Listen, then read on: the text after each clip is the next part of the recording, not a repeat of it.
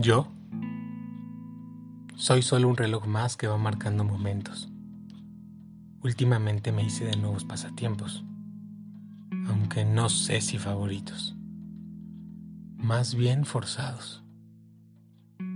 ¿Qué realidad estamos viviendo? Se puede escuchar que escriben, sí, escriben a través del único canal de comunicación.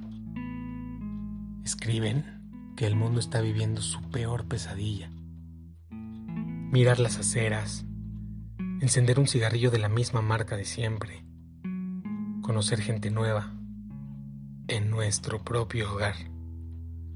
Claro, también pude escucharme, observarme, tocarme, olerme y probarme.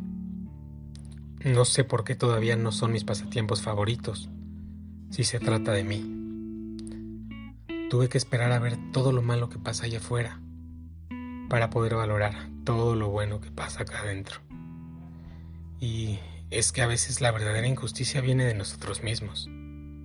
No llegaste hasta aquí para dejar de ser tú, ¿o sí? ¿Te has permitido últimamente un momento de reflexión para ti? Escúchate, obsérvate, tócate Percibe tu aroma y pruébate. ¿Qué es la normalidad?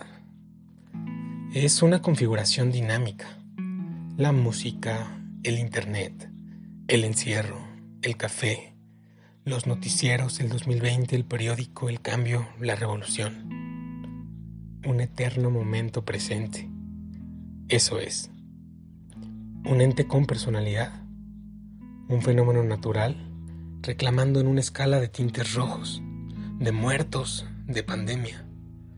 Es todo aquello que cabe aquí, en esta habitación, compacta, estática. Es el retrato testigo omnipresente del cambio de la antigua realidad, del paso de mi nueva vida. Escúchate, obsérvate, tócate, percibe tu aroma y pruébate.